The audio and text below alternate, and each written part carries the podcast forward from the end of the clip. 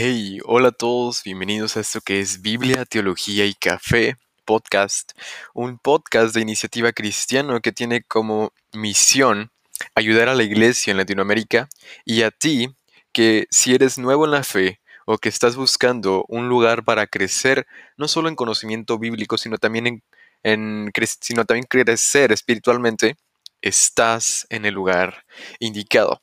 Yo soy Jason Osorio y bienvenidos a esto que es Biblia, Teología y Café. Es un honor para mí estar de nuevo con ustedes. Y bueno, se acercan las épocas navideñas, se acerca todo lo que, todo lo que es referente al Adviento y me gustaría introducirlos a un pequeño, una pequeña meditación y unas pequeñas meditaciones también, ¿por qué no? Que he preparado para este podcast. pero bueno, vamos a, vamos a darle, ¿no? Bien, como se los comentaba la semana pasada, tenía en mente preparar algunas, algunas cositas, algunas, algunas pequeñas meditaciones y algunas pequeñas explicaciones referente al Adviento. Recuerden que el Adviento viene del latín adventum, que significa llegada. Pero llegada de quién? llegada del Mesías, llegada de nuestro Salvador. Y bueno, hemos estado hablando también de cómo leer tu Biblia, si has puesto en práctica todo lo que te he enseñado de cómo interpretarla bien, cómo leerla, cómo conocer tu Biblia. Hermano, de verdad, espero esté siendo de bastante bendición para tu vida. Y bueno, voy a estar grabando algunos episodios bonus para este, esta temporada de Adviento, ¿no? Y me gustaría empezar con este tema que lo he titulado La necesidad de el Mesías, basándonos, como ya lo, como ya lo puse en la página de, del podcast, en Romanos 3:23, que sería, em, sí, este sería el, pasaje clave. Pero me gustaría abordarlo desde un, un poquito antes. Y bueno, aquí vemos que dice en el versículo 22, o bueno, vámonos al 21, ¿no? Pero ahora, aparte de la ley, se les ha manifestado la justicia de Dios, atestiguada, sí, la justicia de Dios atestiguada por la ley y los profetas. Esta es la justicia de Dios por medio de la fe en Jesucristo para todos los que creen, pues no hay distinción, porque todos pecaron y no alcanzan la gloria de Dios, siendo justificados gratuitamente por su gracia mediante la redención en Cristo Jesús. Amén. bueno, me, gustaría hablar un poco de, del contexto de todo, de, estos versículos, porque estoy tomando un, un extracto del capítulo 3 había, en aquel entonces había judíos y gentiles dispersos, ya sea, ya sea griegos, arameos, em, sí, gentiles em, así, de diferentes naciones y el pueblo de Israel o los judíos. Pero entonces los judíos decían que tenías que seguir guardando la ley de Dios. Y es ahí donde entra Pablo y les dice, hey, no, ustedes ya no están bajo la ley, y no quiero caer tampoco en un antinomianismo, pero Pablo les dice, hey, ustedes ya no están bajo la ley, ustedes ya no son salvos por sus obras, porque como lo vemos en Efesios 2, 8, 9, que por gracia son salvos y por medio de la fe, y esto no es de ustedes, pues es, pues, pues es donde Dios para que, y no por obras para que nadie se gloríe, ¿no? Entonces, Pablo les dice a, estos, a estas personas, tanto gentiles como judíos, ustedes ya no están bajo la ley, ya no tienen que guardar la ley para poder ser salvos, porque ustedes ya están bajo la gracia y ustedes pueden ser salvados por la gracia que es en Cristo Jesús. Pero algo que también les explica Pablo es algo que en la teología reformada se le llama depravación total. Y bueno, esta depravación total viene de es una doctrina, pero es una doctrina reformada. Eh, ¿Y cómo se los podría explicar así en, sencillas palabras, en palabras simples, no? Esta palabra en sí viene del tulip. El tulip, eh, que significa total, bueno, la primera letra es total depravity. Eh, cuando llegamos al tema de la doctrina de la depravación total o la T en el tulip, en el tulip como se los dije, Sin lugar a dudas, somos lanzados a la arena del debate sobre el libre albedrío. En realidad, la histórica controversia sobre el grado que en, el, en que el pecado original nos corrompe realmente se concentra en el tema del libre albedrío. No puede haber una, una conversación de cinco minutos sobre las doctrinas de la gracia o la doctrina de la elección sin que alguien pregunte ¿y, qué pasa con el libre albedrío, no? Pero esto no es de lo que quisiera hablarles el día de hoy. Lo que quisiera hablarles es la en el estado en el que estamos, en el estado en el que está el hombre. Porque como lo vemos aquí, en, en estos tres versículos que son 3, Romanos 3.22, 23 y 24, Em, sí, perdonen al del gas. Em, entonces, Pablo les está diciendo que no hay distinción. Pablo les está diciendo que no hay uno que sea más justo que el otro, ni uno que sea más pecador que el otro.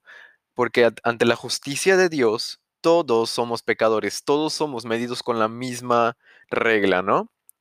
Esto quiere decir que, porque todos nosotros hemos pecado.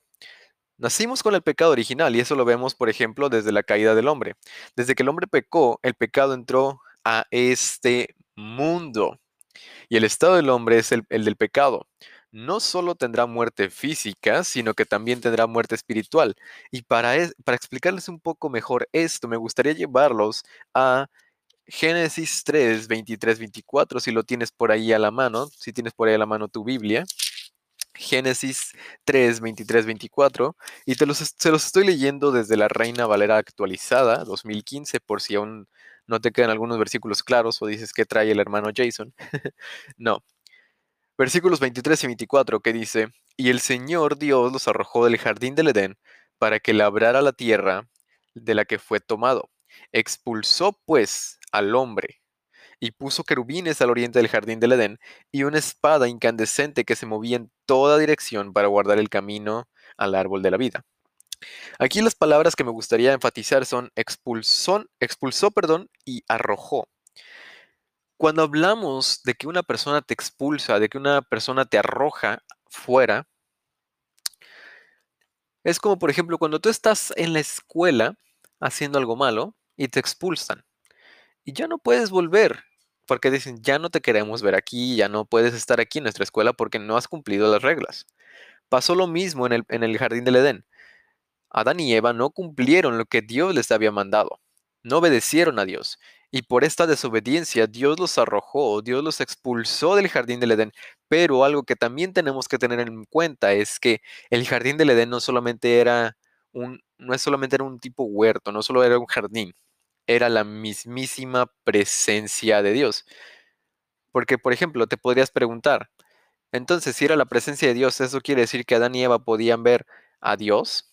Obviamente, porque ellos estaban en un estado puro y, habían, y ellos habían sido hechos a la imagen y semejanza de Dios. y por ende, podían ver a Dios.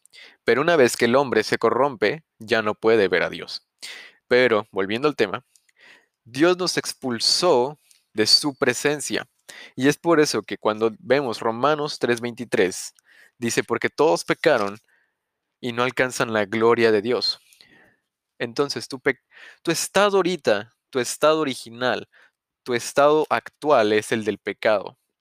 Y tú no puedes hacer absolutamente nada para poder salvarte. Tú no puedes hacer absolutamente nada. Nada, nada. Tú no puedes ir diciendo por la vida, yo soy salvo porque yo estoy haciendo buenas obras. Yo soy salvo porque leo mi Biblia. Yo soy salvo porque canto alabanzas, ¿no? El de Jonathan y Sara Jerez, de la Ivy, a Marcos Witt. Bueno, no me gusta tanto Marcos Witt, sinceramente, pero soy salvo porque canto alabanzas, soy salvo porque voy a la iglesia, soy salvo porque soy hijo de, hijo de pastores, soy salvo porque soy hijo de padres cristianos. No, el hecho de que tú seas hijo de pastores, el hecho de que tú seas hijo de, de, padres cristianos, el hecho de que tú vayas a la iglesia cada domingo o cada semana y el hecho también de que leas tu Biblia todos los días o que tengas tus devocionales, eso no quiere decir que tú seas cristiano. Eso no quiere decir que tú seas de verdad un hijo de Dios. Un hijo de Dios es aquel el que ha visto la cruz, es aquel el que ha mirado a la cruz, ha visto la gracia de Dios sobre su vida y ha sido una nueva criatura, como lo dice el apóstol Pablo. Es aquella persona que ha decidido, eh, es aquella persona que ha decidido que Jesús entra a su corazón. Entonces, ese es un verdadero hijo de Dios o hija de Dios, eh, no sé cuál sea tu caso, pero tú no puedes entrar a la presencia de Dios por el estado en el que estás. Eso tenlo siempre muy en claro. Por tu estado pecaminoso, tú no puedes entrar a la gloria de Dios. Tú no puedes acercarte a la gloria de Dios. Y esto, mi, amado hermano, es la palabra de Dios porque fuiste hemos sido concebidos en pecado, nacimos en pecado y hemos también vivido en pecado. Y te hago la pregunta, ¿ya naciste de nuevo? ¿Eres nueva criatura? ¿Has decidido dejar entrar a Jesús en tu corazón? ¿Cómo está tu relación con Dios? Dime, ¿cómo está tu relación con Dios? O hazte esta pregunta a ti mismo, no me respondas. Pero el hombre necesita de un redentor. Y el hombre no puede salvarse por sí mismo, como lo veíamos en Efesios 2, 8 al 9. El hombre necesita de la gracia de Dios.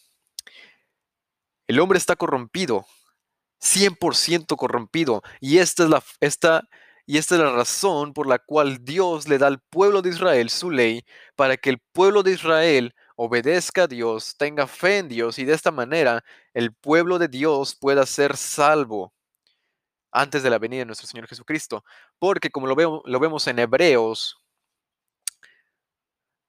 es por fe que el hombre, antes, del, antes, del, antes del pacto de la gracia, fue salvo. Pero, ya con esto en mente, de que tu estado es depravación total, de que tu estado es el del pecado, de que tú no puedes acercarte a Dios por ti mismo, ¿qué esperanza te queda? ¿Cuál es la esperanza que te queda en esta época y en todo el año? No esperes más, no esperes más a, al día en que tú vas a morir, no esperes al día en que tú dices, ya cuando yo esté grande y haya, haya hecho mi vida, ese día le entregaré mi, mi corazón a Dios. No esperes más porque no sabemos cuándo vaya a regresar nuestro Señor Jesucristo. Nadie lo sabe. Tu estado es de pecado y necesitas arrepentirte ya. Pero ¿qué esperanza te queda si te estoy diciendo que tu estado es de pecado y no te puedes acercar a Dios? Es sencillo hay una esperanza y es la necesidad que tiene todo ser humano, la necesidad de un Salvador. Dios ha tenido misericordia de nosotros y esto lo podemos ver en Isaías y te pido que me acompañes a Isaías 49, 13. Isaías 49, 13 nos dice, griten de júbilo, oh cielos, regocíjate, oh tierra, prorrumpan en cántico, oh montes, porque el Señor ha consolado a su pueblo y de sus afligidos tendrá misericordia. En textos anteriores y textos más adelante en Isaías vemos que Isaías está profetizando la venida del Mesías. Isaías está profetizando la venida de un Salvador, porque el hombre por sus propios méritos no puede ser salvado. El hombre necesita de un Salvador. Dios no, Dios no, no necesita del hombre, al contrario, el hombre necesita de Dios, o más particular, Dios no necesita de ti, al contrario, tú necesitas de Dios. Amén. Y, vemos que Dios, en su infinita misericordia, envió a su único Hijo para que Él muriese por nuestros pecados en aquella cruz del Calvario. Vemos en el Evangelio de Lucas capítulo 1 en los primeros capítulos del, Evangelio de Lucas que un ángel, el ángel Gabriel, se le aparece a María y le dice, María, llena eres de gracia, y pues toda la historia que sabemos, ¿no? El ángel Gabriel le dice que ha hallado gracia entre los ojos de Dios y por lo tanto en su vientre, por obra del Espíritu Santo, llevará al Salvador, que es Cristo el Señor. Y más adelante también vemos que Jesús comienza a hacer su obra o sea, Jesús comienza a sanar enfermos, comienza a predicar el Evangelio, comienza a predicar que solamente hay redención en Él.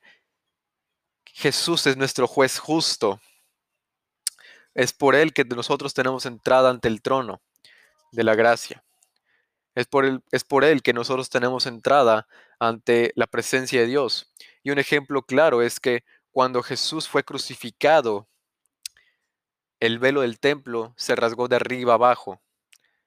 ¿Y qué quiere decir esto? Si no lo sabes, en, el Antiguo Testamento solamente los sacerdotes podían entrar al templo para o a la presencia de Dios para quemar los inciensos, los inciensos, perdón, para presentar las ofrendas. Pero el pueblo no podía hacerlo, solo el sacerdote que era el que tenía entrada a la presencia de Dios. Pero una vez que el velo del templo se rasgó, nosotros tenemos entrada libre ante su presencia y es por la gracia de Dios que podemos acercarnos confiadamente ante él. Como lo vemos, como lo dice, como lo dijo Jesús en Juan 14:7. 14:6, perdón. Porque Jesús les dijo, yo soy el camino, la verdad y la vida, y nadie viene al Padre sino por mí. Porque también Jesús es el único camino que nosotros tenemos para alcanzar la gloria. Jesús es el único camino que nosotros tenemos para entrar a la presencia de Dios. Y si no has aceptado a Jesús en tu corazón el día de hoy, te invito a que lo hagas. Te invito a que leas tu Biblia, te invito a que medites en ella, te invito a que comprendas la obra salvífica que Jesús hizo en aquella cruz. Te invito a que comprendas el por qué Dios decidió enviar a su único Hijo Jesucristo a morir por nuestros pecados. Bueno, sin más que decir, te invito a que aceptes a Jesús en, en tu corazón y que Él sea el capitán de tu vida. Y si gustas seguir platicando este tema, Puedes contactarme, ya lo sabes, por medio de Instagram. Y créeme que estaré muy, muy, muy honrado de poder ayudarte a entender por qué necesitas de un Salvador. Bueno, mi nombre es Jason Osorio y nos estamos escuchando, hermanos. Hasta la próxima.